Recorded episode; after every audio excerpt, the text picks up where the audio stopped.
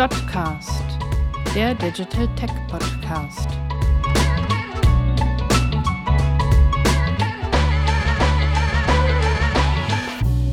Wusstet ihr, dass der durchschnittliche deutsche Erwachsene 13 Paar Schuhe im Schrank hat, obwohl auch nach 4 Millionen Jahren humanoider Evolution immer noch nur zwei Füße an uns dran sind?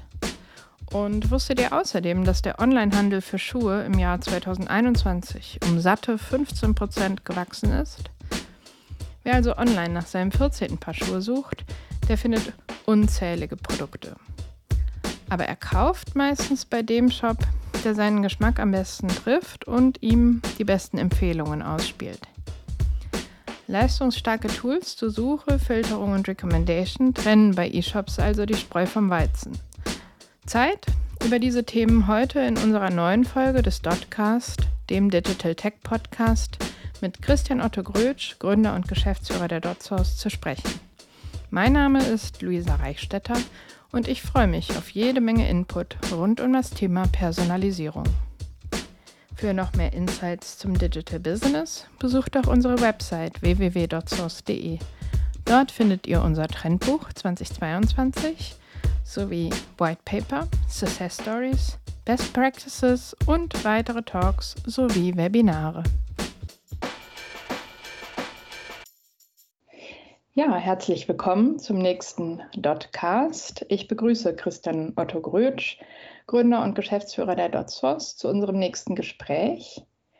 Heute werden wir das Thema Migration nur bedingt streifen, sondern wir gehen etwas weiter im E-Commerce und sprechen über das Suchen und das Finden, über Recommendation Engines und über Personalisierung im E-Commerce. Hallo Christian. Ja, hallo Luisa. Ja, das freut mich ganz besonders, dass wir uns heute wiedersehen oder auch hören. Ähm, ja, und das ist ja heute sozusagen ein Evergreen, äh, Personalisierung, Recommendation, Suche. Das sind sozusagen neben der Wahl des richtigen Systems äh, und dem äh, besten User Interface äh, ist das sozusagen eines der Evergreens im, im, im Commerce, im E-Commerce und äh, ja, sozusagen ein Thema, um das man sich ständig kümmern muss und äh, was man im Prinzip auch jedes Jahr bearbeiten kann, weil es auch dort ganz viel ähm, Bewegung gibt und gleichzeitig ist es aber auch ein verkanntes Thema. Deswegen ist es gut, dass wir das heute mal ein bisschen weiter ausdefinieren zusammen. Ich würde trotzdem gerne mit meiner ersten Frage ein bisschen weg von der Arbeit und von den harten, äh, dem harten Brot des E-Commerce. Ich wollte dich mal fragen, ähm, was hast du dir denn so als letztes Schönes über das Netz gekauft? Ich habe mir ein Leichtmetallgehäuse für mein Raspberry Pi bestellt. Also ich habe schon seit längerem ein, ähm, ein Audio-Receiver und äh, mit dem Raspberry Pi äh, äh, hatte ich sozusagen den Wunsch, dass ich einen Radiowecker mir programmiere, dass sozusagen dieser Raspberry Pi meine Stereoanlage jeden Tag um 6.20 Uhr automatisch startet und ähm, ich dann früh wach werde. Und äh, ja, und da hatte ich mir so ein Raspberry Pi bestellt und, und der hatte einen, einen Lüfter. Und der Lüfter ist, wird leider sehr laut, sobald das über 50 Grad Celsius steigt, die, die Platine. Und dann habe ich gedacht, wie komme ich denn jetzt an ein Gehäuse äh, ohne Lüfter, äh, also mit einer passiven Kühlung. Und deswegen gibt es da so Metallgehäuse. Und da kommen wir vielleicht auch ähm, fragst ja, du ja gut. wahrscheinlich als, als nächstes, wie ich das bestellt habe oder wie ich das gesucht habe. Und äh, ich hatte das äh, per Amazon bestellt. Ähm, möchtest du noch mehr dazu wissen? Weil ich habe noch was dazu zu erzählen. Ja, tatsächlich. Also das ist ja, ähm, ich hatte jetzt so, sowas erwartet wie ähm, Schuhe oder äh, ja, was man so über das Internet bestellt. Ich habe zum Beispiel zuletzt ein, ein Buch ähm, bestellt über einen sozialen Buchhandel im Netz, also nicht über Amazon. Ähm, wie, wie bist du da vorgegangen, so etwas Spezielles zu finden? Naja gut, also den äh, Raspberry Pi kennt man ja. Also im Zweifel äh, gibt es ja so, äh, sozusagen die, die klassische Journey ist ja entweder Google oder ist direkt Amazon, wenn äh, Nutzer bestimmte Produkte suchen.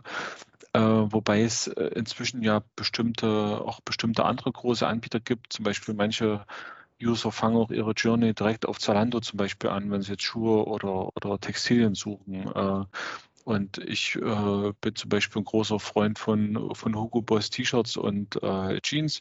Deswegen suche ich auch, gehe ich auch manchmal direkt zu der entsprechenden Marke und, und starte dort meine, meine Journey. Mhm.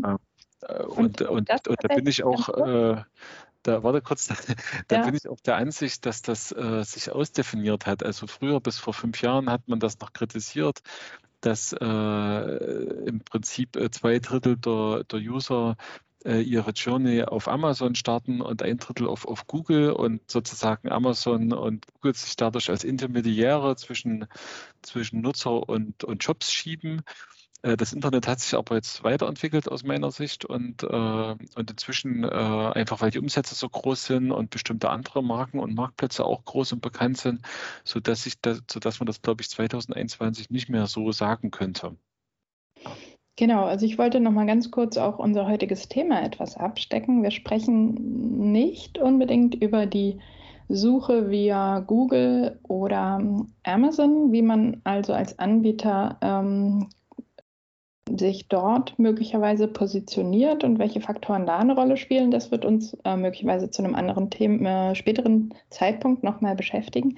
Wir wollen ein bisschen sprechen über die Insight-Suche und ähm, wie man als E-Commerce-Betreiber da seine Kunden äh, glücklich machen kann. Wir wissen, dass zum Beispiel in unserem Kulturkreis äh, Nutzerinnen und Nutzer die Suche an einer bestimmten Stelle auf der Website erwarten. Wenn wir mal bei deinem T-Shirt-Beispiel bleiben, ähm, wir suchen die Suche in der Regel in der Mitte oder oben links. Wie ist das bei dir? Brichst du Recherchen ab, wenn dir die Nutzererfahrung, wenn dir das Design des Shops nicht gefällt oder wenn du die Suche nicht findest?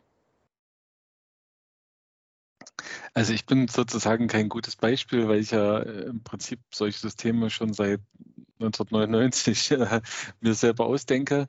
Und deswegen sicherlich irgendwo finde ich immer die Lupe beziehungsweise die Suche sozusagen. Und, und ich persönlich kaufe auch in den äh, grauslichsten Shops ein. Hauptsache, ich kriege äh, mein Produkt, weil, weil ich manchmal sehr, äh, sage ich mal, spezielle Produkte suche. Ähm, bei ähm, ich wollte noch mal kurz zurück zu meiner Raspberry Pi äh, Kauferfahrung, okay. weil weil man sagt ja immer, dass Amazon so ein bisschen der fortschrittlichste Online-Händler ist, der am besten Personalisierung kann und am besten Suche kann. Aber äh, selbst bei, bei Amazon äh, hat sozusagen die, die sowohl die Suche als auch die Produktempfehlungsfunktion äh, sozusagen noch große Mängel. Also zum Beispiel weiß die Amazon-Suche bis heute nicht, dass ich äh, ähm, das Lied von Eis und Feuer, also so eine, so eine, so eine, die, das, das, Buch zu Game of Thrones, dass ich dort zum Beispiel irgendwann mal den äh, zwölf Bände Pack gekauft habe und schlägt mir nach wie vor die einzelnen Bände vor, die ich ja schon bereits habe, sozusagen über die Empfehlung und ähnliche Sachen äh, oder schlägt, schlägt mir nicht das Gehäuse vor, obwohl Amazon weiß, dass ich den Raspberry Pi habe und das zeigt sozusagen, dass das Thema Personalisierung, äh, Suche, Recommendation, dass auch der fortschrittlichste, also vermeintlich fortschrittlichste Online-Händler der Welt dort noch ein großes Potenzial hat, beziehungsweise dass auch andere äh, Shop-Betreiber, Plattformbetreiber, die das vielleicht besser hinkriegen, Suche und Recommendation und Personalisierung nach wie vor auch noch Potenziale haben, besser als Amazon zu sein zum Beispiel. Ja, super Überleitung zu meiner nächsten Frage, nämlich die Frage nach der Bedeutung einer positiven Customer Experience. Ich meine, letztlich, wer bei Amazon ähm, das Produkt ähm, empfohlen bekommt, was er gerne möchte, der ähm, hat vielleicht auch die Befürchtung, dass ähm, das Versandhaus zu viel ähm, über einen weiß. Ähm, wie ist das aus Expertenperspektive? Welche Standards, welche Trends sind heute bei diesem Thema relevant? Du hast gesagt, da geht es sehr weit auseinander. Ähm, da gibt es noch kaum Standards, aber viele Trends. Kann man das so zusammenfassen? Ja, ne, du, du, also ich, ich gehe erstmal auf das Thema der gläsernen Nutzer ein. Also ich habe ähm, vor vielen Jahren, ähm, ich weiß gar nicht, wann war denn das, 2004, ähm, als ich meine Bachelorarbeit angefertigt habe, äh, da, da, da gab es einen Mann namens Seth Godin, äh, der hat ein Buch namens Permission Marketing geschrieben. Und der hat gesagt, äh, im Prinzip ist Personalisierung und äh, personalisierte Werbung äh, wird dann vom Nutzer nicht als störend empfunden, wenn, äh, wenn er Mehrwert davon hat von diesen, von diesen, äh, von diesem Marketing und dann wird er auch die, die Erlaubnis dafür geben. Und im Prinzip äh, ist es ja auch so, ich, ich mag Personalisierung als Benutzer, sofern äh, kein Hardselling betrieben wird, sofern das äh, keine störende Werbung ist, sondern äh, sofern sie zu meinen Bedürfnissen und zu meiner Customer Journey passt, zu den Artikeln, die ich vielleicht auch gekauft habe. Ähm, ja, und, äh, und insofern mag ich persönlich Personalisierung äh, und finde, sie, finde, sie ist auch ein Mehrwert. Ähm, natürlich gibt es immer die, die andere Meinung, wo man sagt, okay, ähm, äh, große Anbieter wie Amazon haben eine ganze, oder auch Google oder auch Facebook äh, haben eine ganze Reihe von, von Datensammelstellen im Internet und können eben auch in einer cookie-losen Welt auf Basis meines äh, Fingerabdrucks, äh, also von meinem Browser, immer feststellen, wer ich am Ende bin und was ich von Surfverhalten zeige und auf dieser Basis zielgerichtete Werbung äh, sozusagen ausspielen. Ähm, ja, es gibt da eben eine, eine, feine Grenze, also ob man Werbung als nützlich äh, empfindet oder wo man ähm, im Prinzip äh, sich ausspioniert fühlt.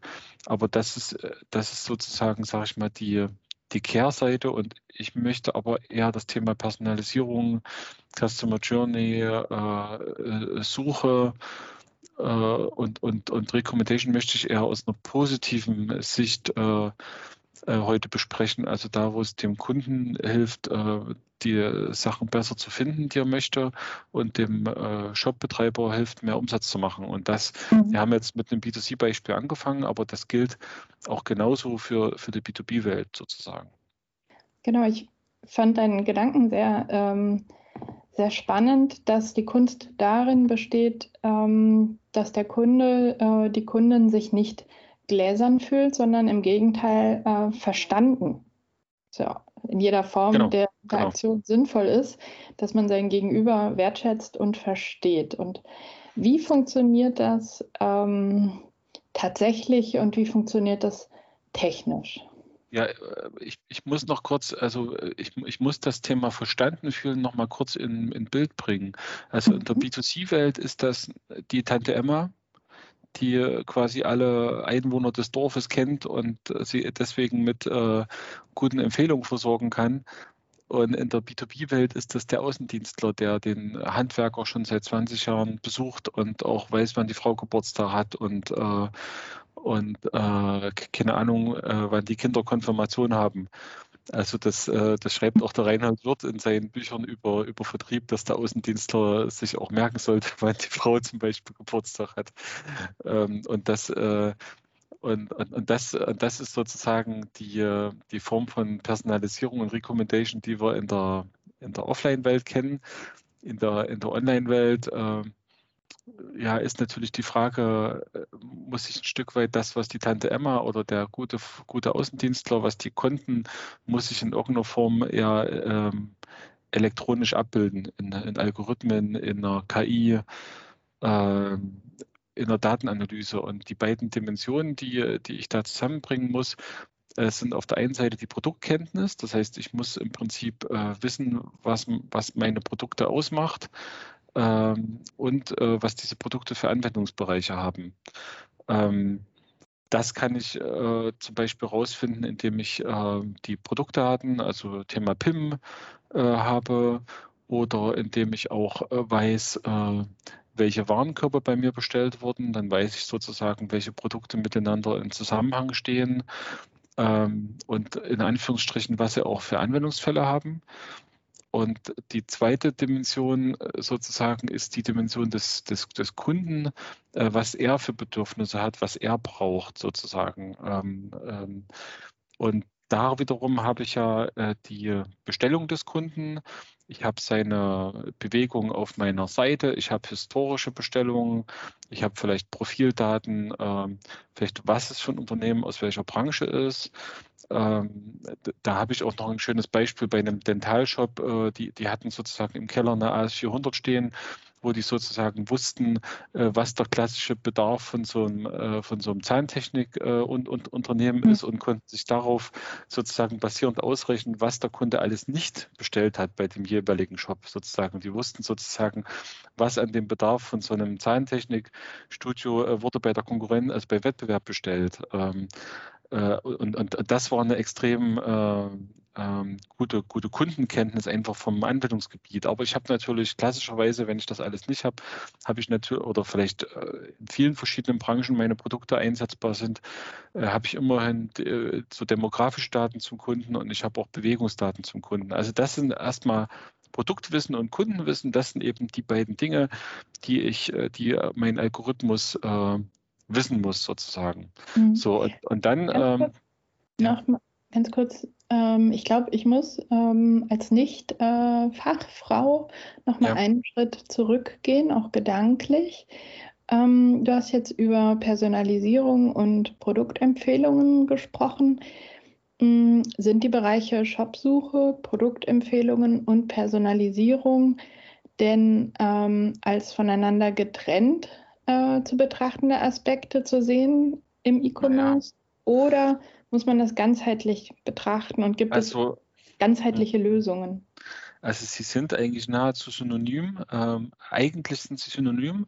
Äh, historisch haben sich äh, im Prinzip zwei äh, zwei, äh, sage ich mal, Software-Segmente entwickelt. Also es gab eben die, die, die Search-Anbieter, also äh, heute zum Beispiel vielleicht also Open-Source-Dinger, äh, Frameworks wie Elasticsearch oder Solar oder professionelle Anbieter wie beispielsweise FactFinder mhm. ähm, im, im Bereich Suche, im Bereich äh, Recommendation ähm, gab es äh, gab's verschiedene, äh, sage ich mal, verschiedene Lösungen immer von den, von den Softwareherstellern, aber als ganz große, sozusagen führendes Unternehmen ähm, war bis vor ein paar Jahren noch Brutus äh, sozusagen meistens gesetzt, wenn es wirklich um anspruchsvolle äh, Recommendation-Lösungen gab. Und, und so gab es eben diese beiden sozusagen Platzhirsche eine ganze Weile in, in Deutschland.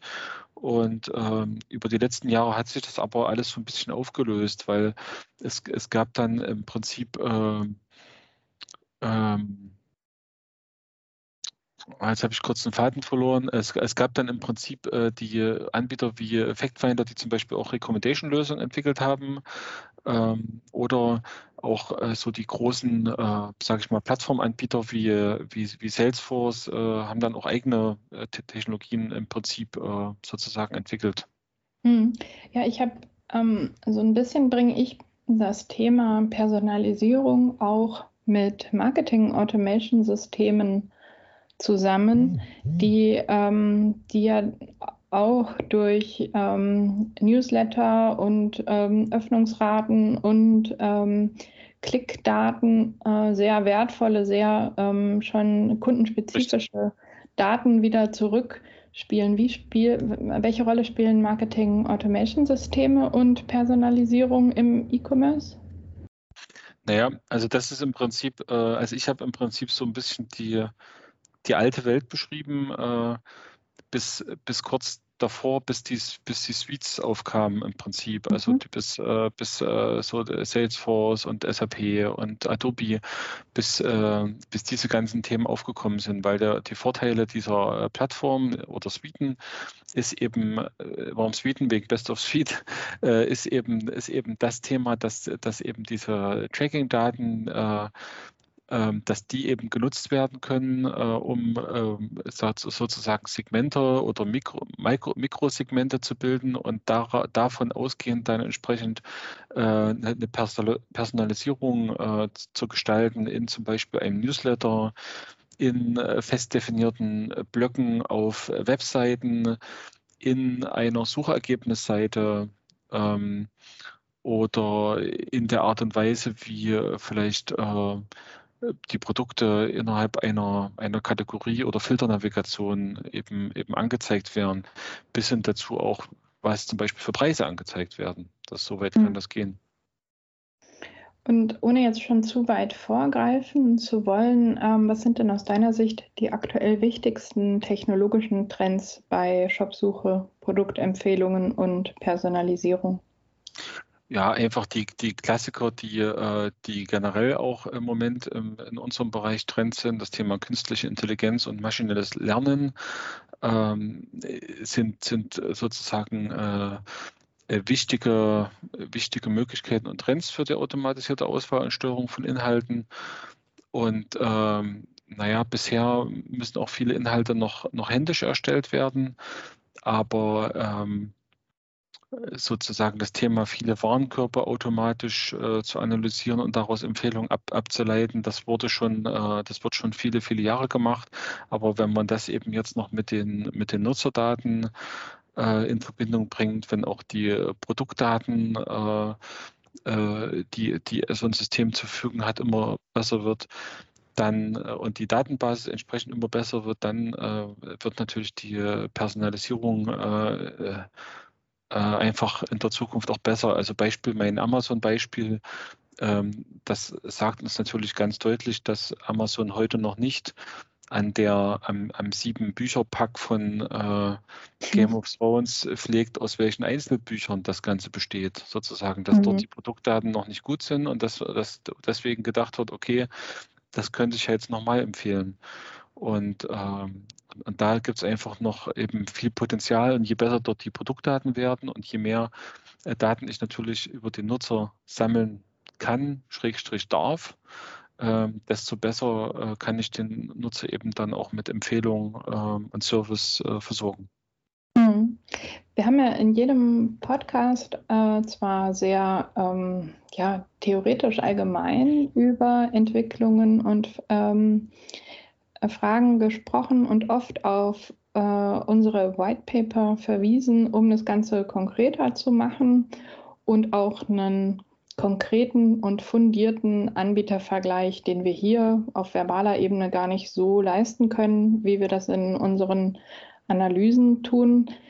Ich würde gern heute ein bisschen mal den Spieß umdrehen, denn Suche ähm, und Personalisierung ist ja ein Thema, das im Grunde, du hast es ja schon angedeutet, auf die gesamte Systemlandschaft und auf verschiedene Systeme in dieser Landschaft ausstrahlt. Wir haben White Paper zum Thema Marketing, Automation und E-Commerce und so weiter, aber welche Anbieter sind denn derzeit führend aus deiner Sicht in diesen Bereichen Shopsuche, Produktempfehlungen und Personalisierung? Du darfst jetzt sozusagen gerne Namen nennen. Ja, also, ähm, also wie, wie immer kann man die Frage ja eigentlich gar nicht äh, sozusagen exakt beantworten, weil auch da, dort muss man wieder, äh, dort, dort ist wieder die, die alte Antwort, äh, hat der Kunde eine Best-of-Suite-Technologie oder eine Best-of-Strategie oder eine Best-of-Breach-Strategie? Ähm, welches Know-how ist schon im Unternehmen vorhanden? Welche Systeme sind vorhanden? Ähm, wie gut sind seine Produktdaten und so weiter und so fort? Und das muss man, muss man uns fundiert antworten und, und aussuchen und kann das nicht so einfach antworten, beantworten. Jedoch ähm, wie ich ja schon äh, erwähnt habe, gibt es ja äh, quasi zum Beispiel mit Salesforce, mit der B2C Commerce Cloud oder der äh, eine sehr schöne integrierte Lösung, äh, wo, wo, eine schöne Suche, Empfehlung und Personalisierung mit dabei ist, äh, wo ich eine relativ homogene Systemlandschaft habe und äh, wo ich auch äh, sage ich mal, im Vergleich auch geringere Lizenzkosten als bei Einzellösungen habe, beziehungsweise dort sind es ja eher SaaS-Gebühren und nicht Lizenzkosten. Mhm. Ähm, und bei den Einzellösungen, ja, ganz klar, FactFinder als europäischer Marktführer ähm, ist, ist natürlich, äh, sage ich mal, schon immer, also seit mindestens also bestimmt 15 Jahren, seit bestimmt 15 Jahren der Standard für, für eine, also bei, bei dem Thema Best of Breed, äh, beim, beim Thema Suche und äh, Filternavigation. Ähm, und dazu gibt es natürlich auch ein Recommendation, äh, eine entsprechende Re Recommendation Engine, ähm, bei, äh, es gibt natürlich Brutsys noch als, Re als Recommendation, also da gibt es immer äh, entsprechend noch Einzelplayer, wo, wobei es natürlich hier nicht unbedingt für alle Shop-Systeme dort eine, ja, eine fertige Module gibt, um die, um die einzubinden. Ähm, Im äh, SaaS-Bereich gibt es dann noch Coveo äh, als, als, als Produkt, äh, wo wir entsprechend dort eine, über, eine, über eine starke KI das Thema Search, Recommendation und Personalisierung äh, gestalten können. Und äh, ja, mit vielfältigen Integrationsmöglichkeiten. Also das wären jetzt mal als Salesforce vielleicht mit auch mit Einstein und so, das wären jetzt mal so drei Beispiele. Ähm, da, da, möchte ich aber wirklich sagen, das sind Beispiele und da möchte ich jetzt nicht sagen, dass es genau die sein müssen, sondern ähm, da, das muss man einfach sorgsam auswählen. Und es gibt ja auch für alle diese Themen, gibt es ja bei uns auch entsprechende White Paper mit äh, Anbietervergleichen. Genau. Aber vielen Dank, dass du dich äh, mal hast hinreißen lassen und so äh, ganz konkrete ähm, Anbieter zu nennen. Wir haben auch mit allen äh, dreien Projekte in der Umsetzung. Und ähm, ich würde gerne nochmal auf ähm, den Bereich B2B und ähm, Suchoptimierung und Personalisierung äh, zu sprechen kommen, denn dieser Markt ist natürlich riesig, gerade von äh, in Zeiten von, ähm, Sie wissen schon, Corona, wo sich die Bestellgewohnheiten vor allem im B2B äh, rasant verändern. Ähm, wenn du ein bisschen in die Zukunft äh, blickst und das mal für den Bereich B2B ähm, betrachtest, auf welche Aspekte müssen Online-Händler im B2B achten, wenn sie neue Systeme auswählen um ihre Shopsuche, ihre Empfehlungen und ihre Personalisierung zu optimieren? Naja, aus meiner Sicht, also wir reden ja seit vielen Jahren äh, von Consumerization of B2B. Also das bedeutet im Prinzip, dass äh, die, die Erwartungen äh, von B2B-Kunden zunehmend die gleichen sind wie von B2C-Kunden, weil das eben die gleichen Menschen sind am Ende, die privat einkaufen und im Business. Ähm, also das, das, das erstmal grundsätzlich. Und das ist ja im Prinzip ein Trend, den, das erzählen wir unseren B2B-Lern schon jetzt auch schon wieder fast zehn Jahre. Und äh, durch, durch Corona und dadurch, dass der Außendienstler schlichtweg auch nicht mehr zum Kunden fahren durfte, hat das Ganze äh, natürlich nochmal einen enorm, oder hat der Online-Kanal einfach als Kanal nochmal eine enorme Bedeutung bekommen. Und wenn er, je mehr Bedeutung er bekommt, desto mehr äh, sozusagen Umsatzanteil hat er auch und desto mehr Budgets fließen dort rein und desto mehr äh, Menschen kann ich entsprechend auch beschäftigen, die äh, diesen, äh, diese, diese Shops optimieren. Und äh, und, und natürlich auf der anderen Seite, desto mehr Wettbewerb herrscht auch. Also sprich, desto mehr optimieren muss ich auch. Und deswegen ähm, hat das hat das Thema äh, Suche und Personalisierung äh, und, und Recommendation einfach eine, die gleiche, im Prinzip die gleiche Bedeutung wie im B2C, also die gleiche hohe Bedeutung und äh, man kann mir entsprechend helfen, äh, ja, mein Customer Lifetime Value zu erhöhen und vielleicht auch äh, meine Online-Marketing-Budgets äh, zielgerichteter einzusetzen. Das ist, das ist erstmal die generelle Antwort. Jetzt gibt es aber noch, noch, noch eine Spezialität, denn im B2C, da rede ich ähm, vielleicht über Zehntausende, ja, vielleicht noch nicht mal, vielleicht über Hunderttausende oder Millionen von Kunden. Das heißt, da bin ich darauf angewiesen, äh, auf Basis von anonymen Bewegungsdaten äh, diese Mikrosegmente entsprechend zu bilden und um dann äh, personalisieren zu können. Äh, Im B2B-Bereich rede ich aber oft von vielleicht 5.000, 10.000, 20.000 oder 80.000 Kunden, vielleicht im, im Maximum, also sprich 80.000 Unternehmen zum Beispiel, an die ich mich wende, die kann ich kennen. Also da kann ja. ich, da kann ich wissen, äh, in welcher von der Branche die sind, was die die letzten 40 Jahre bei mir bestellt haben, äh, was die eventuell beim Wettbewerb bestellen, in was für einer Branche die aktiv sind, was die Anwendungsgebiete für meine Produkte sind. Äh, ähm, im, Prinzip all, all das, was meine Außendienstler über den Kunden wissen, all das kann ich, kann ich sozusagen, äh, können meine Algorithmen wissen. Und im Prinzip würde ich mal unterstellen, dass ich viel, viel besser ähm, personalisieren kann oder am, am, Ende die Kundenerfahrung kann, kann die viel bessere und stärkere und intensivere sein und kann dementsprechend auch die viel stärkere Barriere gegenüber Disruptoren, äh, also sprich gegenüber Startups, die vielleicht in mein Business eindringen wollen, weil das ist ja das große Thema im B2B, sozusagen äh, ich mit meinem klassischen dreistufigen Vertrieb, mit meinen Außendiensten, mit meiner jahrzehntelangen Kundenbeziehung, wie anfällig bin ich gegenüber Berliner Startups oder Startups, die aus den USA äh, einfach nach Europa kommen und, und wie stark ist mein Katalog und Außendienst basiertes Geschäftsmodell sozusagen gefährdet. Und äh, was ich dagegen setzen kann, ist eben mein ganzes Kunden- und Produktwissen und Anwendungsfallwissen. Und, und das muss ich eben in Algorithmen gießen.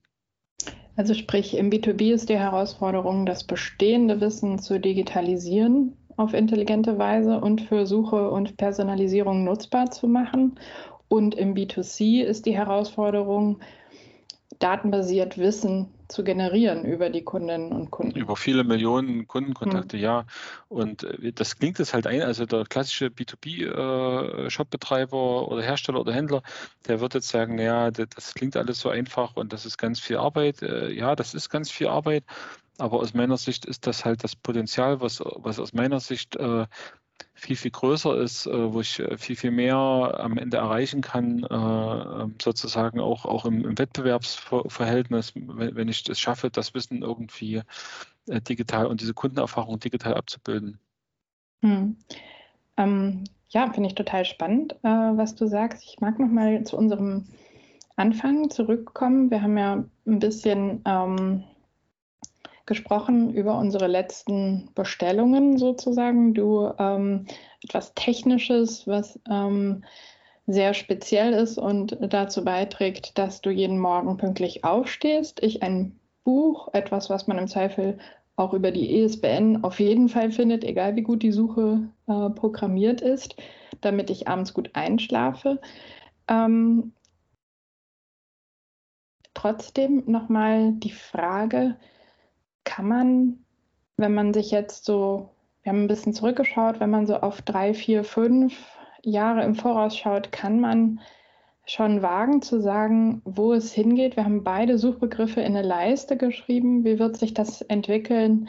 Wie, äh, welche Rolle wird auch ähm, Suche über Sprache ähm, spielen und ähm, wie kann man das optimieren und, und angehen als Unternehmen? Ja, also am, am Ende des Tages äh, wird der Suche über Sprache auch trotzdem immer dann wieder in einen, in einen Suchstring äh, transformiert, sozusagen. Mhm. Also am Ende sind es wieder meine, meine textbasierten äh, Suchalgorithmen und meine äh, Statistik- und äh, KI-basierten äh, sozusagen Algorithmen, ähm, wie gesagt, basierend auf Produktdaten, ähm, historischen Kundendaten und Bewegungsdaten des, des, des Kunden, die dann ähm, eine Empfehlung ausspielen. Und das, glaube ich, das wird sich, das wird sich nicht ändern. Ich glaube, was, was sich jetzt äh, jedes Jahr verbessern wird, sind einfach die Produktdaten und auch die, die Daten, dass das, was ich schon über den Kunden weiß, das wird eben entsprechend äh, ja immer, immer besser und eben die verschiedenen Datensammelpunkte bzw. Lösungen werden immer wieder weiter integriert und dadurch äh, sollte auch der, der wahrgenommene Kundennutzen und die, die Kundenerfahrung entsprechend äh, steigen. Hm. Und ähm, wenn du jetzt äh, sozusagen an die Projekte denkst, die wir aktuell mit äh, in der DotSource mit Kunden zum Thema äh, Suche und Personalisierung ähm, machen, welche Anfrage welcher Bereich ähm, erscheint dir besonders reizvoll? Das ist eine schwierige Frage, ich gebe es zu. Naja, also, also das, was äh, das große Thema ist eben, also das große Oberthema ist Personalisierung im Moment. Mhm. Und, äh, und, und, und das, äh, das kann Suche sein, das kann Recommendation sein, das kann aber auch äh, Aussehen des, des User Interfaces sein im, im, im Wesentlichen.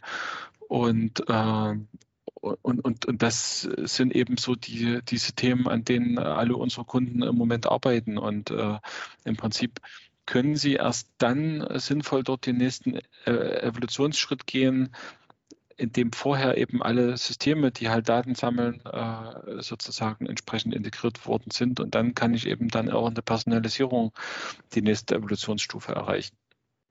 Ja, ich finde, das ist ein äh, sehr, sehr gutes Schlusswort tatsächlich, dass man auch hier wieder auf das große Ganze schauen muss als Unternehmen und insgesamt seine Produktdaten und ähm, Kundendaten quasi gut kennen äh, muss und gut miteinander in Beziehung äh, setzen können muss. Und äh, damit würde ich, es sei denn, du hast noch einen Aspekt, den du in meinen Fragen nicht äh, abgeklopft fühltest, würde ich mich eigentlich gerne für heute verabschieden und ähm, mich auf das nächste Gespräch freuen. Ja, also wie gesagt, das war, es war heute wieder, also wieder erwarten. Eigentlich denkt man ja bei so einem kleinen Thema wie Recommendation und, und, und Suche, da kann man ja eigentlich gar nicht so viel erzählen, aber es ist auch schon wieder dort erstaunlich, äh, auch dort wieder äh, interessant, das Ganze mal in, im historischen Kontext zu betrachten, weil auch das waren, wie gesagt, vielfach mal Einzellösungen und, und äh, die sind heute, sind heute zusammengewachsen und wir haben heute auch nicht so viele Produktdaten genannt, äh, ach Quatsch, nicht Produktdaten, sondern Hersteller genannt, wie, wie, mhm. wie da eigentlich noch zu nennen wären, so, so, sozusagen in dem, in dem Bereich. Und äh, ja, und deswegen, ich sage mal, die, die Technologieauswahl, äh, vielleicht als Kriterium Usability, Einstellungsmöglichkeiten, Roadmap, aber auch vielleicht, was ist schon im Haus und äh, äh was habe ich, wie ist meine Strategie? Also das, da könnte man, könnte man auch noch mal viel dazu erzählen, wie so die, wie, wie dort die, also für welches konkrete Produkt entscheide ich mich denn nun und, und wie geht es denn da, da weiter? Aber generell fand ich es gut, dass wir heute eben mal über diese Themen gesprochen haben, weil das sind eben die Evergreens. Also die kann man sozusagen, wenn man über E-Commerce oder digitale Trends äh, spricht, kann man die im, im Prinzip jedes Jahr wiederbringen als äh, neu oder als da müssen wir uns jetzt drum kümmern, äh, weil, weil eben Personalisierung hat eben noch viele, extrem viel Potenzial eben für die Zukunft, gerade auch äh, bei wachsenden Umsätzen und wachsenden Budgets äh, wo, wo, ich auch immer mehr machen kann, das immer besser machen kann, um eben noch mehr Umsätze zu, zu machen. Von daher hat heute viel Spaß gemacht. Vielen Dank, liebe Luisa. Ja, mir auch. Und natürlich auch äh, nochmal, um den Bogen zur Migration zu schlagen. Ähm, unsere bisherigen Themen drehten sich ja um Migration. Etwas, was man genau, wenn man eine Migration plant äh, und durchführen muss, äh, sich damit auf den Zettel nehmen kann, auch die Personalisierung und äh, die Suche zu stärken. Also vielen Dank für deine Zeit und bis zum nächsten Mal. Gern. Tschüss.